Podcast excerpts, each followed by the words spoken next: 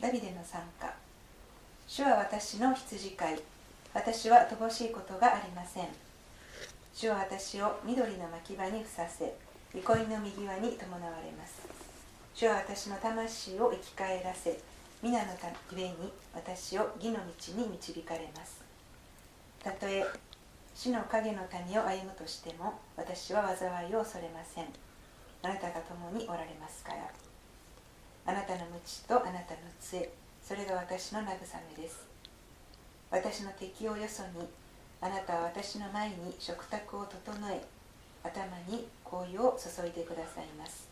私の杯はあふれています。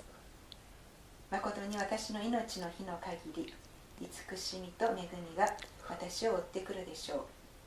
私はいつまでも主の家に住まいます。ではメッセージをお願いいたします。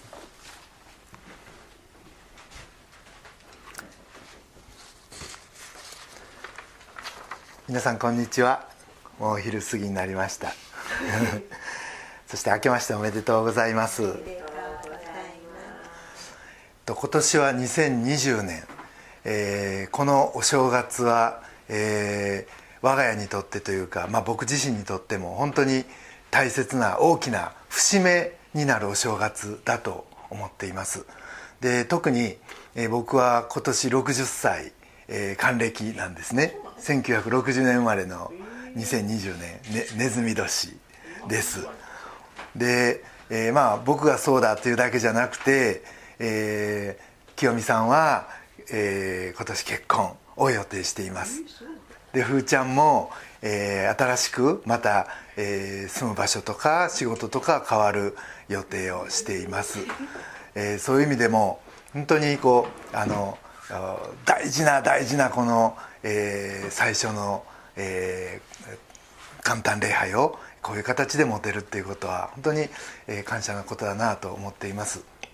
であの、まあ、先日あのお茶の水クリスチャンセンターの2階の本屋さんで、えー、まあクリスマスのあのものというかなんか見に行ったのですけどお正月前なのであのカレンダー売ってますよね。であの星野富弘さんのカレンダーが毎年のように出てるんですね。でその中をチラチラと見てたらあの、まあ、僕の好きなあの詩がやはりこうすごい綺麗なあの本当光り輝くその絵とともにあの、まあ、1ページに載ってたわけです。皆さんも知ってるあの詩だと思うんですがこの詩です「結婚指輪はいらないと言った」朝顔を洗う時。私の顔を傷つけないように。体を持ち上げる時私が痛くないように。結婚指輪はいらないと言った。今レースのカーテンを突き抜けてくる朝日の中で私のもとに来たあなたが洗面器から冷たい水をすくっている。その10本の指先から金よりも銀よりも美しい雫が落ちている。日頃あのあまり詩を鑑賞することもない僕なんですけどこれ本当に素晴らしいだなってで特に、まあ、清美が今年結婚するっていうことも思うと、えー、本当にああのこう結婚の中に愛があるイエス様の愛があるってすごいことだなって改めて思いました。先ほどあの司会者の方に、えー、呼んでいただいたのが詩編ですで詩編は当時の賛美歌の歌詞みたいなもんででそのうちの多くがダビデの詩だと言われてます。世界最大のイスラエル王国を築きそして40年の長期政権そしてミケランジェロのダビデ像。もうダビデといえばなんか理想の王様というイメージを多くの人が持ちます。でも実は自分は飼い主を必要とする一匹の羊に過ぎないということを彼自身がそのことを一番よく知ってたんじゃないでしょうか。狼や獅子から守ってくれるのも羊飼い。そして間違った道に行きそうになったらそれを教えてくれるのも羊飼い。心から仕えたサウル王に自分の王位を狙う者として命を狙われて逃げ回りもう身も心もズタズタボロボロになった時バルジライという人が場所は荒野なんだけど全てを整えダビデ一行400人の飢えと渇きを癒した。というお話が実は第2サムエルの17章というところにあるんですが実はこれがこの23編の背景だった。と言われています。特にこの5節のところをお読みします。私の敵をよそにあなたは私の前に食事を整え。頭に油を注いでくださいます。私の杯はあふれています。事実主は戦いの中にも食事を用意し実は私たちのために勝利の宴席を先取りして開いてくださるんですね。戦いはまだ終わってないしこれからも続くって。でも主はその中にあっても宴席を設けてくださるんです。ところで僕たちは仕事将来の展望人間関係経済的なこといろんな日々の営みの中でなんか人から見たらなんとかバランスを取れてるように見えても実はもうバランス崩れてるというか破綻仕掛けてるみたいな場合があります。でも実はそれ知ってるのは自分だけででも主はそんな孤独な状態たとえ破綻寸前の僕らに対しても寄り添ってくださるそして具体的にフォローしてくださって修復をしようとしてくださってるんですね。でそれを今日はこのダビデの、えー、箇所から3つのポイントで皆さんと共に考えてみたいと思います。その神による修復破綻の修復のその一つ目は主は凸凹人生を平らにしてくれるっていうことです。ダビデは女性に弱いという最大の欠点を持ってました。ウリアの奥さんの裸をある日たまたま宮殿の上の方から見てしまってそして彼女を召し入れ関係を持ってしまいます。職場であるいは戦場で命を懸けて戦う部下のウリアその部下を裏切ってその奥さんを妊娠させてしまうわけです。でそれがもみ消せないとなると今度は戦場の一番激しいところに彼を送って殺させます。それを預言者ナタンに「あなたは自分が飛んでるのに自分の羊が惜しいからといって貧しい人のたった一匹のメスの子羊を取り上げた。とんでもない男だ」と指摘され私は主に対して罪を犯した。と告白します。自分の弱さを認めそして心から悔い改めた時主はダビデの罪を許しそしてナタンも「主もあなたの罪を見過ごしてくださいました」と許しを宣言します。ダビデは自分の最大の弱点を示されそれに泣きますがでもその弱さを自分で抱えくる抱え込むことなく神の見舞いにさらけ出してそして思いっきり泣けた時に主はその心の陥没と亀裂に愛と慰めを満たしてフラットな人生に変えてくださったんです。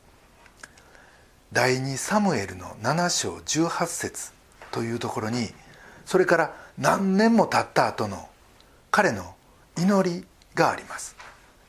第2サムエル7章18節にはこうあります。神主よ。私が一体何者であり私の家が何であるからというのであなたはここまで私を導いてくださるのですか？って。この祈りから自分はそんなに値しない人間やと分かりつつでもそれに対して主がどれほどの祝福と慰めと平安と癒しを持って自分の人生に臨んでくださったかということを彼は心から感謝している。ということが分かります。実は何年も前のことなんですけど僕があのまだ防水剤の営業マンして都内の客回りをしてた時うんなんかまあ仕事も疲れてですねで夕方の4時頃やったかな四谷のある立派なカトリックの礼拝堂の前を通りかかってふらっと中に入りました。で薄暗い街道にたくさんのステンドグラスが並んでて、まあ、それは聖書物語の順番に並んでるんですね。それ眺めててあこの光景どっかで見たことあると思ったんです。小学校の時カトリックの土曜学校に通ってたいうこともあったからなんですけどでもあの頃どっか心の中でいっつも寂しかったよな。悲しかったよなって。なんかその時の心の状態まで思い出しました。あの悲しい思い一体何やったんやろうって。自分が中国人でなかなか友達の輪に入っていけなかったことかな。それもあるけどいやそれだけやない。体大きい割にどんくさかったしなんか色白でひょろで男らしないいうところも自分の嫌いなとこやったな。なんか親父や先生にもよう怒られてたし。大体物覚え物覚えも悪うて自信ものうて。あ違う。そういえばあの頃万引きやめられへんで困ってた。ひょっとしてあれが心の傷やったんやろうか。そうやそれに違いない。まるでステンドグラスの歴史たどるみたいに50年前のことがなんかビシッとその時つながったんです。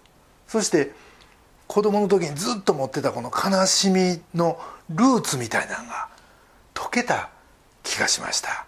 あ俺小さい時からあの罪に悩んでたんやって。でもその中2の時からある変化があったんです。それは勉強が苦手。ほな勉強したるやないか。物覚え悪い。ほな時間をかけて覚えた覚えたらええやんけ。運動は苦手。ほな鍛えたらええやんって。中国人と言われるのが悔しいから努力はさほど苦ではありませんでした。気が弱いと思われるの嫌やから強う出る。大声でその分しゃべる。時には凄む。要は心の傷というか罪の悲しみを持っていくところどっか間違を取ったわけです。だから自分の心の陥没埋めようと思ってなんか無理して土砂積み上げてたと思います。おかげでこうビクビクの万引き小僧が今度はおせおせの突っ張り小僧に変わったわけです。でも今思うともともと左にぶれてたんがガーッと右にぶれたみたいな中高大は特に逆の揺れがものすごい大きいってほんまに迷える羊でした。でもそれがいつの間にかデコでもないボコでもないフラットな道に置いていただけたんです。思えばそのスタートはやっぱり1982年もう今から37年前ですけど僕がクリスマスにイエス様を我が主人生の導き手としてお迎えしたのがスタートでした。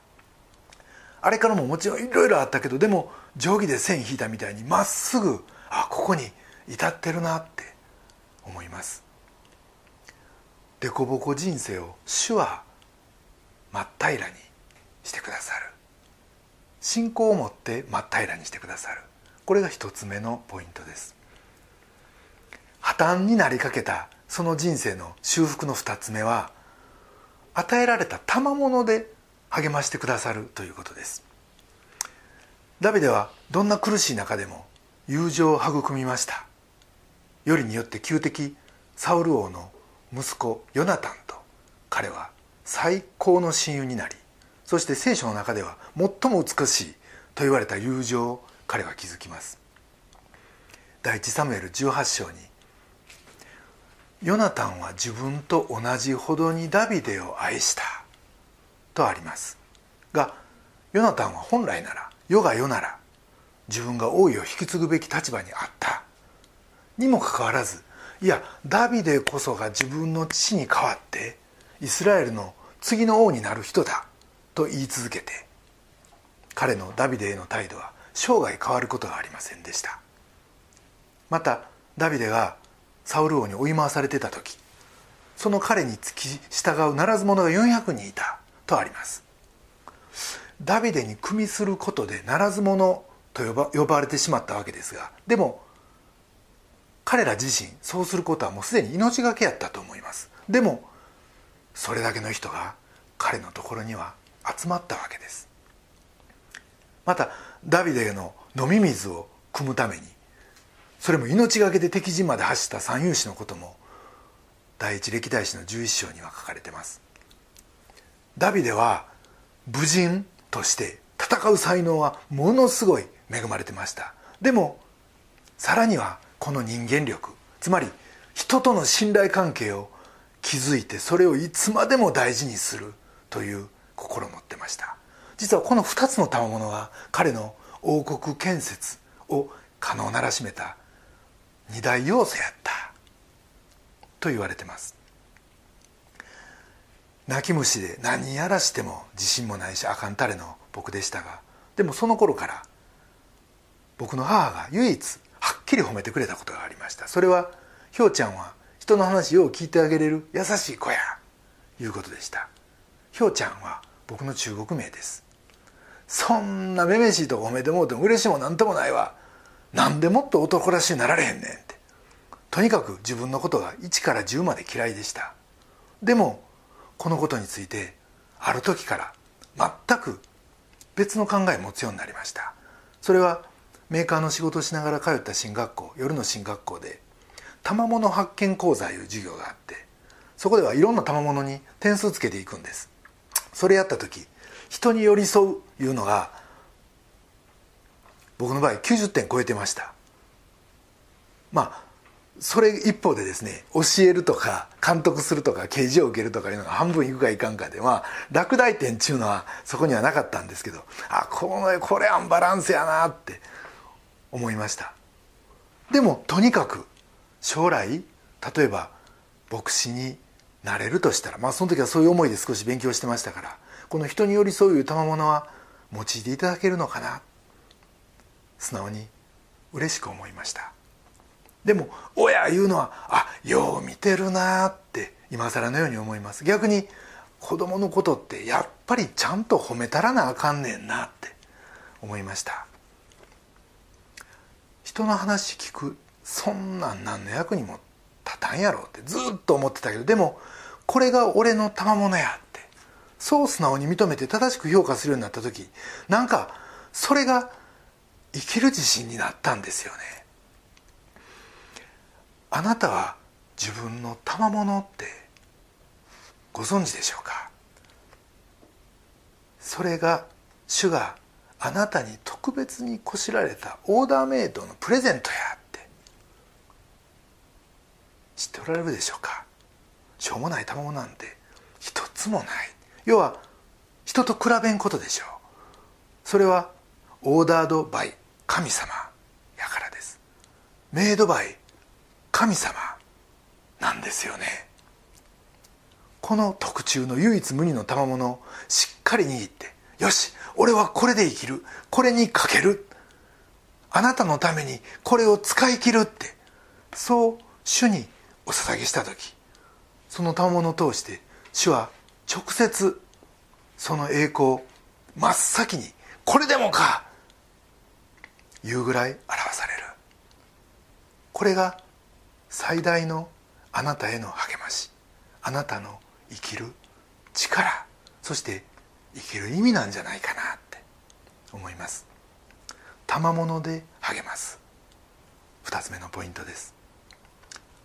破綻の修復の3つ目それは神の名代と読んで御言葉で強めそして支えてくださるということです。ダビデの主の選びに対する確信は彼の王位を不動のものにしました。偏見と誤解で自分の命まで付け狙ってたサウルはもうすでにその時悪霊に取りつかれて王としてはもう機能戦状態やいうことはそばにいたダビデが一番よう分かってたと思います。でもそれはダビデにとって神の選びを覆すものにはならんかったんですね。だから追われてる間も何度もサウルを殺す機会はあったのに神の選んだ器に手を下すわけにはいかんと切り取った着物を見せたりしながら無実を訴え続けました。時を経て自分が王として油を注がれた後ももちろんダビデ自身が戦いに大負けすることもあったし息子のアブシャロムにクーデターを起こされて国を追われることもあった。でもそれとて自分の王位を揺るがすものではないという確信が彼にはありました。それは第2サムエルの7章の1節から13節にこういう約束があるからです。主はあなたに告げる。主があなたのために一つの家を作る。あなたの日数が満ちあなたが先祖と共に眠りにつく時私はあなたの身から出る。世継ぎの子をあなたの後に起こし彼の王国を確立させる。彼は私の名のために一つの家を建て彼は私の王国の王座を常しえまでも固く立てる。こんなものすごい約束が与えられてました。それが彼の自分の王座は揺るがないという確信のベースでした。ですからさっきもお読みした第2サムエル7章18節でこんな祈りを捧げるわけです。神主よ私は何者なんでしょう？私の家は一体何なんでしょう？あなたがここまで導いてくださったとは。外向きのことより内向きのこと寄り添うことが僕の賜物やと思ってきたけどでも実は本当に一番寄り添わなあかん。自分の奥さんにちゃんと寄り添えてなかった。っていうことを実はつい昨日示されました。年末29日東京センターチャーチの5回目の礼拝が皆さんの祈りと奉仕によって支えられ無事終了しそしてその後一人の友人のお通夜に妻と列席しました。そしてその友人の奥さん奥さんとも慰めのお祈りができ共に素晴らしいあなたにある主にある時間を持つことができました。よく30日は前々から予定してた半身不随の友人が他の、まあ、同期の友達が運転してですけど一緒にドライブに出る行くいうプロジェクトがあって半日外に出てました。そんなんでこんなんでまあ充実感もあったけど、まあ、ほどほどに疲れて帰ってきてそして実は年越しの準備に大変な自分の妻を思いやることもなく自分の部屋にこもってちょっと仕事してその後、まあしんしんどなったしんどなったこともあって寝てしまいました。翌朝翌朝デボーションの時そのこと指摘されでもその時には俺もやることやってるんやしこの休みしかできへんこともあるしそれ分かってよみたいなまあそんなこと言いはせんかったけどでもそんな気持ちが優先して。でそうなるとなんか指摘されたこと自体で不満がふつふつと湧き出てきて結局自分の妻の思いに共有してあげることが全然できてなかった。それを実は昨日主から示されそして自分の本当の心の中にある冷たさっていうか教えられてあ俺って人に寄り添うことやたまものやと思ってたけど全然ちゃうやんか。大嘘やんかって。昨日は丸一日落ち込みました。東京センターチャーチがスタートしてたった1週間でこんなほころび発生したらもう先どうなるんやって。でもこの時主が示してくださったんがこの礼拝堂の壁にかかってる御言葉でした。神は御心のままにあなた方のうちに働いて志を立てさせことを行わせてくださる方ですって。主役は神やって俺とちゃうっていうこと全然忘れてました。だからなんかせなあかんって。あ牧師になったんやからなんかこっちのことせなあかんって。全部自分の力でやろうとしてた。でもそこにはおごりがあったんです。無理があったんです。でそれゆえに一番大事なさないかん。妻に対する傲慢さがあったって初めて教えられました。そしてもう一度妻と一緒に与えられた献身の御言葉に立ち返ることができました私があなたを使わすってモーセが神から受け取った献身の言葉です。自分がやらなあかんという思い頑張りっていうのは日本人は大好きです。そういうのは僕らのどっかに流れてる。でも一歩間違えばそれが傲慢になる。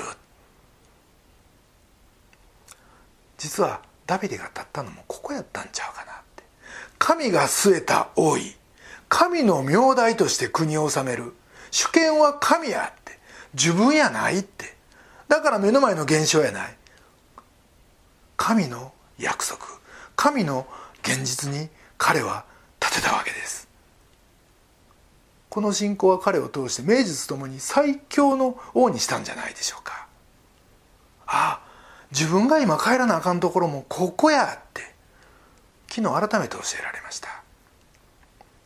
自分に一切頼るなって神に頼れそして神が召し神が牧師に任じてくださりそして神が神の教会を建ててくださる。この祝福の約束に帰れ。神はそう語ってくださいました。神の名代と呼び御言葉で強め支えてくださる。これが3つ目のポイントです。ニック・ブイチチというオーストラリアの青年のことはご存知の人も多いと思います。彼は生まれつき両手両足がない四肢欠損症という重度の障害を持って生まれました。4歳で自分が普通の子供とは違うということに気づいて将来に悲観して8歳の時バスタブにお湯を張ってもらってそしてお風呂に入るふりをしてそこに顔をつけることで死のうとしますが両親の愛が彼を踏みとどまらせます。牧師である両親は彼を愛情いっぱいに育ててくれましたが自分の葬式の様子を想像した時にそれによって両親がどれほど悲しむかまた自責の念に駆られてどれほど失意失意の余生を送ることになるかを考えたわけです。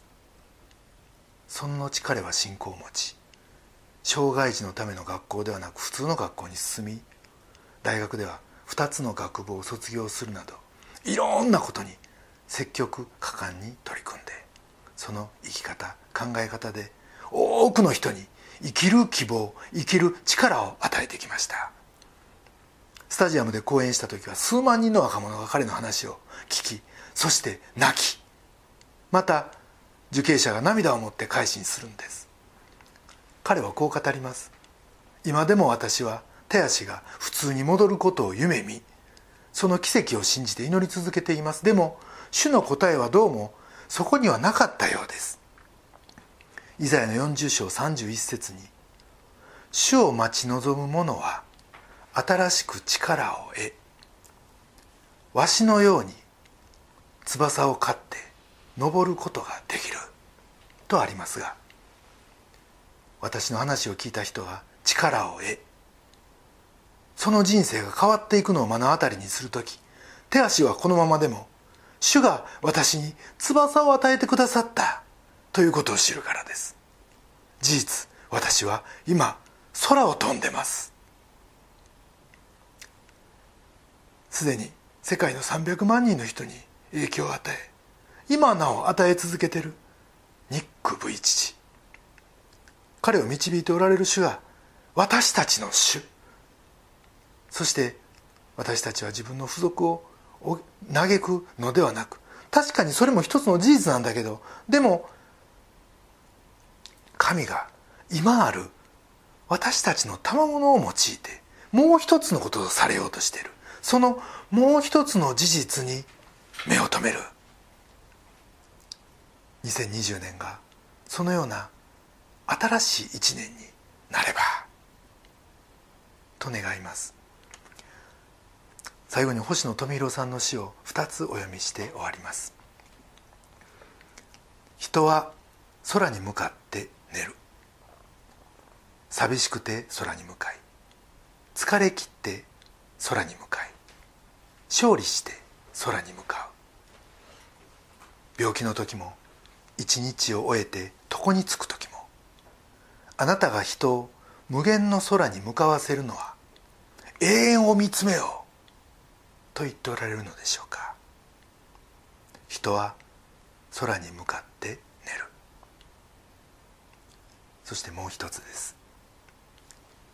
神がたった一度だけこの腕を動かしてくださるとしたら母の肩を叩かせてもらおう。風に揺れる。ペンペン草の。実を見ていたらそんな日が本当に来るような気がした。星野富弘さんも凸凹を埋められそして翼をいただいた一人の詩人です。一言お祈りします。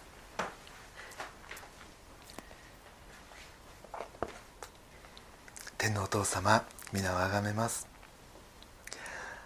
私たちの人生には多くのほころび凸凹がありますがでもそれゆえに私たちはあなたと出会うことができます。それゆえに心から感謝します。どうぞここにおられるお一人お一人がこの新しい年あなたとしっかりお出会いしあなたを真の導き手としてお迎えすることができますよ導いてください。また主は我が牧者なり我乏しきことあらじ。我が杯あふるるばかりなりと。ダビデのようにあなたの大いなる祝福のうちにありまたニック・ブイチや星野富弘さんのように翼を持って日々歩むことができますように。そして何より天においても地においても私たちを勝利者としてくださる。あなたと共に今日から始まる2020年の歩みをスタートすることができますようにお導きください。私たちの救い主主イエス・キリストのお名前によってお祈りします。アーメン。